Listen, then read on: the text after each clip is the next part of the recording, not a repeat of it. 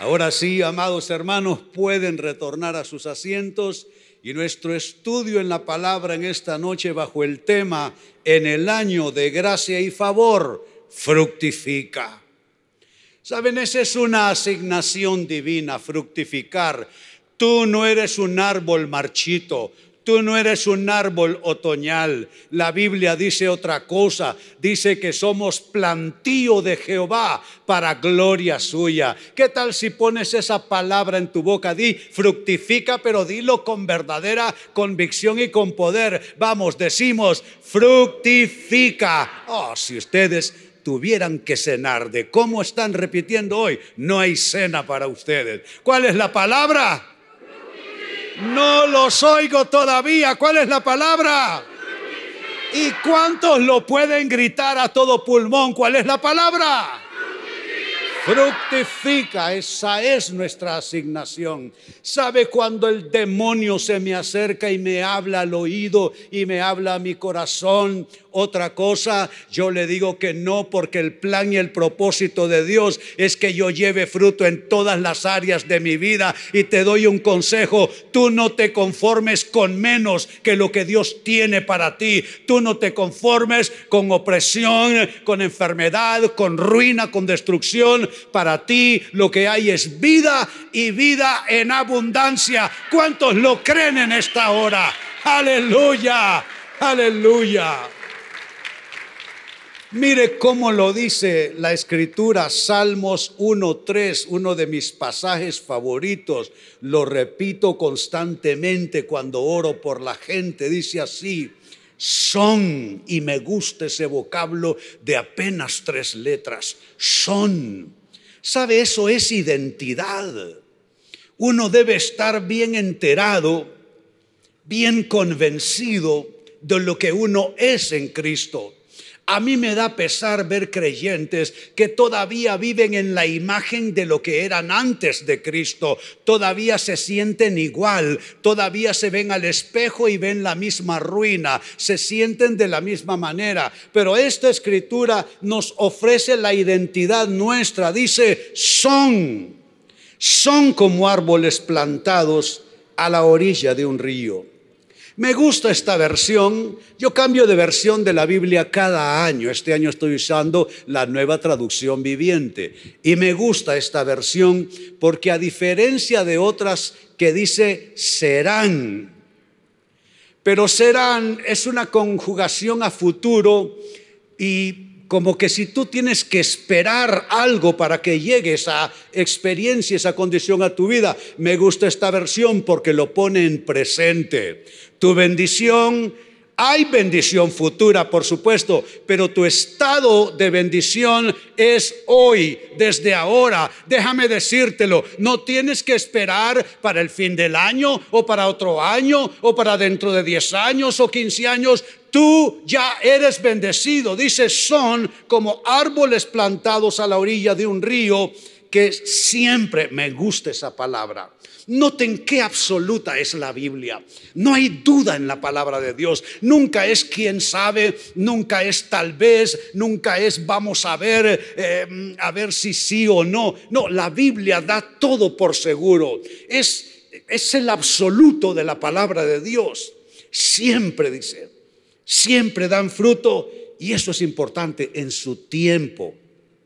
Saben, en las Biblias en inglés la palabra que se introduce es season, que season es temporada, es estación, es etapa.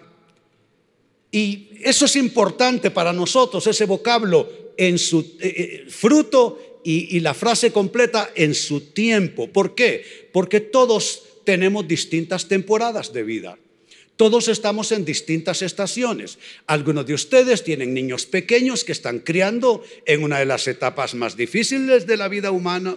Otros eh, ya somos personas grandes, ya tuvimos hijos, ya los eh, creamos, los formamos, estamos en otra etapa de la vida. En mi caso, soy tercera edad, esta es mi temporada. Pero lo maravilloso de la palabra de Dios es que el fruto que ofrece no es solo para una temporada tuya. A veces yo me encuentro muchachos creyentes, andan en sus cuarentas, ya se sienten viejos, se sienten decrépitos y, y hasta afirman que están viejos y que si pierden el trabajo a lo mejor nadie les va a dar trabajo porque a un hombre viejo de 40, dicen ellos, nadie les da trabajo con facilidad. Saben, eso no es así. Desde los más pequeñitos que están allí con papá y mamá, hasta nosotros los adultos que tenemos nietos más bien, en cualquier temporada en que nos encontremos, dice esta palabra que siempre daremos fruto en nuestro tiempo. ¿En qué temporada te encuentras tú? Dios igual te va a bendecir, porque para Dios nadie es demasiado joven y nadie es demasiado viejo. Para Dios solamente somos su pueblo, sus hijos, ovejas de su prado, ovejas de su mano. Él cuida lo suyo y a Dios nadie le arruina sus cosas, nadie le arruina sus propósitos. Siempre dan fruto en su tiempo. Sus hojas nunca se marchitan. Yo le hablo a mis hojas de mis proyectos cada día y les digo que no se marchitarán y seguiré soñando mientras tenga eh, eh, eh, fuerzas y tenga aliento y siempre hay que seguir confiando en que nuestra hoja no se marchitará. Y el texto cierra poderosamente, dice, y prosperan en todo lo que hacen. Es un absoluto, nótenlo. Aquí no hay posibilidad de decir nada, de argumentar nada, de cuestionar nada, de preguntar por nada. Dice, prosperan en todo lo que hacen. Y saben, lo que se tradujo en ese pasaje como prosperar procede en los originales del hebreo salak, que literalmente traduce fuerza o impulso para empujar hacia adelante.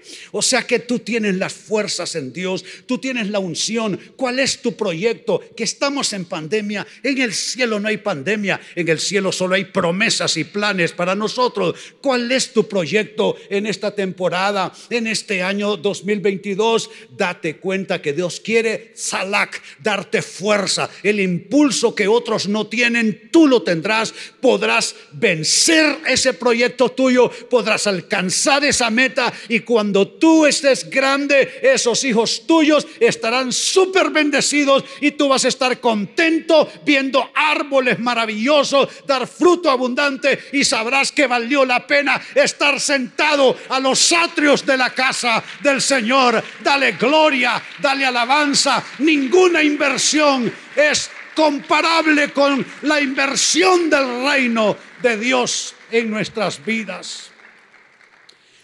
Ahora bien, esa es la promesa, pero hay una dinámica de fondo y es la que quiero que observemos juntos. Y para ello hagámonos entonces la interrogante en el año de gracia y favor, ¿cómo fructificar? ¿Qué hacer de tu parte y de la mía para que esa promesa de Dios se cumpla.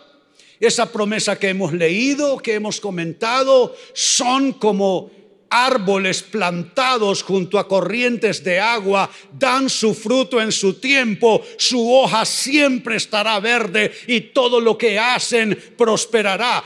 ¿Qué hacer nosotros para sintonizar con Dios?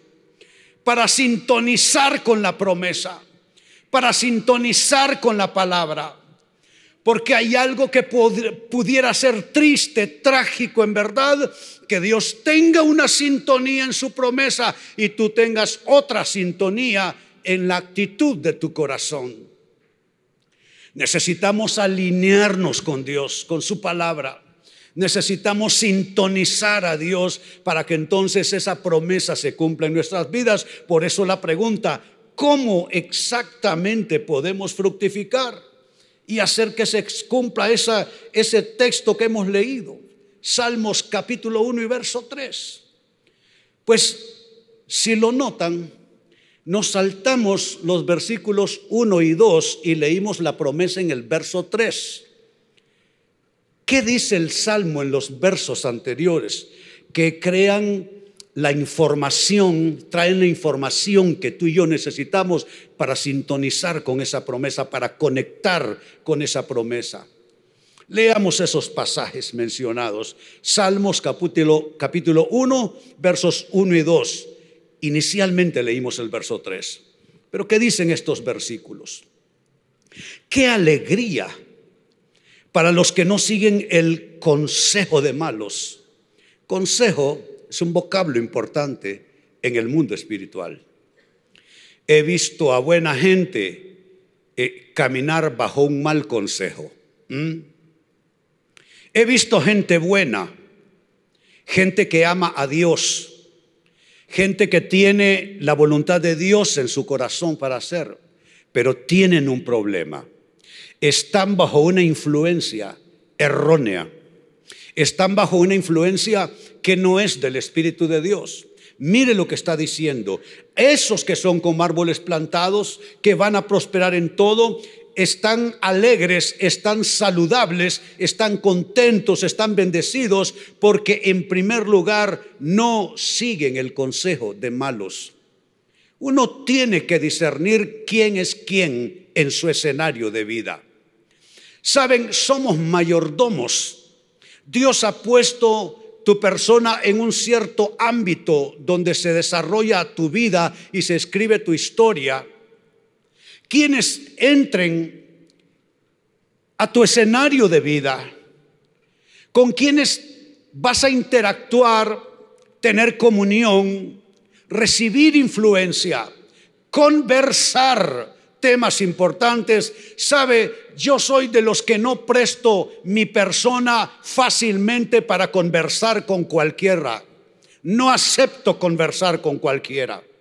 Porque no todo el mundo es una buena influencia. Hay quienes tienen un consejo que te sacarán de sintonía. Hay quienes tienen una opinión que te sacará de sintonía. Tú tienes que poner un filtro sobre las opiniones, sobre los consejos, sobre los criterios de todos aquellos que te rodean 24/7.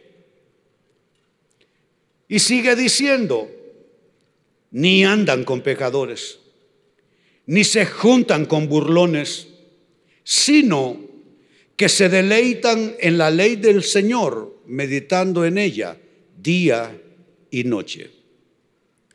Me gustó la dirección de la alabanza por parte de nuestro hermano Herbert, porque lo que me gusta de Herbert Jiménez es que él, si va a hablar, él no, no te va a salir con con cosas bonitas, poéticas, líricas. Él es autor de canciones y él tiene el verbo para decirte cosas hermosas. Pero él prefiere decir, la Biblia dice, le conté tres veces como mínimo en esta plataforma, cada vez que entre canto y canto se refería a nosotros, él decía, la Biblia dice. Y eso es poderoso. Dice, se deleite en la ley del Señor, meditando en ella día y noche.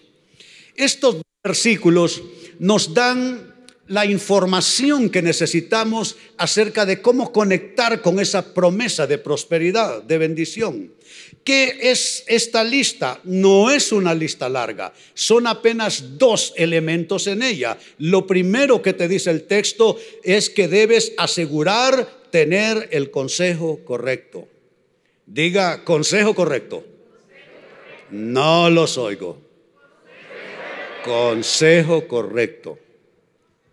Consejo correcto. Así mismo es, con esa convicción. Me gusta. El versículo 1 que leímos dice, no siguen el consejo de malos. No todo el consejo es de buena fuente, aún entre creyentes aún entre creyentes. Yo no voy a olvidar cuando yo era un muchacho discípulo de mi pastor, dentro de un círculo grande de discípulos que él tenía. Yo me juntaba con el chico más brillante, un genio verdaderamente. Eh, era un teólogo completo, pero era un discípulo de nuestro pastor. Era un hombre que cómo sabía de todos los temas de la Biblia. Pero él tenía una debilidad. Era bastante criticón de la iglesia y del pastor. Me imagino que la persona entre más sabe se le convierte ese, ese saber, ese conocimiento en una debilidad. Y a él se le tornó una debilidad, lo mucho que él sabía. Y se volvía crítico y éramos, andábamos para arriba y para abajo los dos. En una ocasión el pastor estaba decidiendo sobre enviar a una hermana como pastora a una ciudad del norte del país y él como acostumbraba a hacer, me comenzó a soplar el consejo al oído en medio de esa reunión. Y me dijo que él no estaba de acuerdo que las mujeres fueran pastoras, que el pastorado era para los hombres y bueno, desplegó toda su teología alrededor del ministerio del hombre eh, versus el de la mujer. De pronto no se aguantó estarme soplando en el oído, pidió hacer uso de la palabra el pastor, el pastor le permitió hacerlo y dijo, René y yo no estamos de acuerdo. Sentía yo la cara encendida, estaba rojo de la vergüenza ante el pastor porque realmente Mm, a mí eso no me importaba, me daba igual que fuera hombre y mujer, porque yo no estaba entrampado en esa, en esa opinión, pero el hombre me echó por delante. Yo tuve que pedirle perdón al pastor, pero tomé una decisión. Y es que no es que iba a cortar a esa persona de mi vida, pero no estaría exponiéndome de ahí en adelante a su consejo. Aún entre creyentes pasa así. Tú tienes que discernir cada voz, cada opinión, cada criterio, cada interpretación. Miren, solo el mundo de la iglesia es, es un mundo enorme. Eso es un universo el tema iglesia. Y sobre eso y sobre la obra de Dios y sobre las cosas de la Biblia, siempre van a haber voces discordantes y tú tienes que discernir eso. Noten, no sigue el consejo de malos. Esto que se tradujo como consejo proviene en los originales del hebreo etza, que literalmente traduce consejo, plan o propósito. Consejo, plan o propósito. Yo no quiero el consejo de otros, sino el consejo de Dios. Yo no quiero que nadie me envuelva en sus planes y no me interesa tener comunión con los propósitos de otros. Me interesa el propósito divino y te invito a que tú tomes la misma actitud y el mismo enfoque en tu vida cristiana. No el consejo, no el plan, no el propósito, no el criterio, no la opinión de cualquiera por, por bueno que parezca, sino el que proviene de Dios. Y ese está en la palabra. Entonces asegura tener el consejo correcto. Y lo otro que ofrece el pasaje eh, como condiciones para conectar con esa promesa de prosperidad es esto, debes depurar tus relaciones. Debes depurar tus relaciones. Ese mismo versículo 1 siguió diciendo, ni se junta con burlones en la traducción que estoy usando, y en la Reina Valera tradujo, ni se sienta en silla de escarnecedores. ¿Sabe que es interesante? Porque escarnecedor, básicamente como vocablo lo que comunica es esto, gente que se sienta a conversar, a comerse al prójimo. Ese es un escarnecedor. Alguien que se sienta en un círculo y literalmente se están comiendo a la gente con críticas, con mofa, con burla de otros. Pero note Mientras la primera versión dice no se juntan, la Reina Valera lo, deja más apretado el círculo todavía y dice ni se sienta. Hay personas con las que no vale la pena siquiera sentarte a tomarte un café. Esa es la realidad. Tú tienes que decidir quién es quién en tu escenario, cuáles son las influencias que van a estar sobre tu vida, sobre tu espíritu. No debes prestarle tu vida a cualquier persona para hablar de temas importantes de vida. No puedes hacer eso, porque esa comunión puede significar una intoxicación espiritual para ti. Ni se sienta en silla de escarnecedores. Y lo tercero con lo que cierra esto, en realidad eran tres elementos eh, y no dos, como dije en algún momento. Lo tercero es que el texto te habla de la importancia de deleitarte en la palabra de Dios. Deleite en la palabra. La palabra de Dios es un gusto adquirido. Es un gusto adquirido. Así como hay comidas, hay bebidas que son un gusto que se adquiere con el tiempo. A mí, en esta temporada, tomo té de jengibre día y noche, noche y día. Pero hay personas que el jengibre les resultará demasiado picoso en su paladar. Son gustos adquiridos. Y así es la vida. Lo que no te gustaba de niño, ahora te encanta. ¿Mm? Saben, la Biblia es un gusto adquirido. Poco a poco vas hallándole el sabor. Cuando uno comienza, uno no le entiende nada absolutamente. Pero a medida que tú sigues y tú continúas y tú continúas, vas adquiriéndole el sabor, el gusto a la palabra de Dios. Saben, tengo como costumbre, yo leo la Biblia una vez al año, tengo como costumbre castigarme a mí mismo, oigan bien, mortificarme a mí mismo cuando aparecen todas esas listas de nombres, de genealogías, de lugares, que este era hijo de aquel otro y de aquel fue el hijo del otro y el otro era el hijo del otro, y son las doce tribus de Israel y comienza aquellas listas capítulo tras capítulo, el libro de números es uno de los libros más densos para la lectura y me dedico a leerlo tratando de hacer en la lectura lo que sería la pronunciación correcta de cada uno de esos nombres. Significa que se me hace más largo, se me hace más tedioso, se me hace más incómodo. Quisiera saltarme esos versículos, pero me digo, no, lo voy a leer con comas, con tildes, con todo, para ir adquiriendo cada vez más y mayor gusto en la palabra de Dios, de tal forma que hasta una coma y una tilde me hable y me comunique algo a mi espíritu. La Biblia es gusto adquirido. Adquiere ese gusto. Aprende a deleitarte en la palabra de Dios. Dice el verso 2, sino que se deleitan en la ley del Señor meditando en ella día y noche. Y es que se tradujo como, como deleitarse, provienen los originales del hebreo kefs, que habla de placer en el mejor uso del término, de deseo, concretamente de una cosa valiosa, deseo por una cosa aceptable, deseo por una cosa agradable, algo que realmente uno anhela y desea en su corazón. Así debemos ver la Biblia, que haya ese placer sano y santo, ese deseo profundo por eso tan maravilloso como es la palabra de Dios. Puestos de pie, vamos a orar.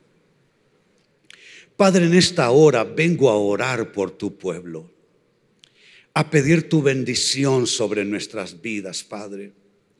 Y vengo, Señor, a declarar esa hermosa palabra que dice, son como árboles plantados a la orilla de un río Hermano, hermana, tú no estás plantado en un desierto, ya sácate de la boca decir que tú estás en un desierto, como a los cristianos les encanta decir, ah, es que estoy en un desierto. Déjame decírtelo, el desierto fue solo una transición para llegar a la tierra prometida.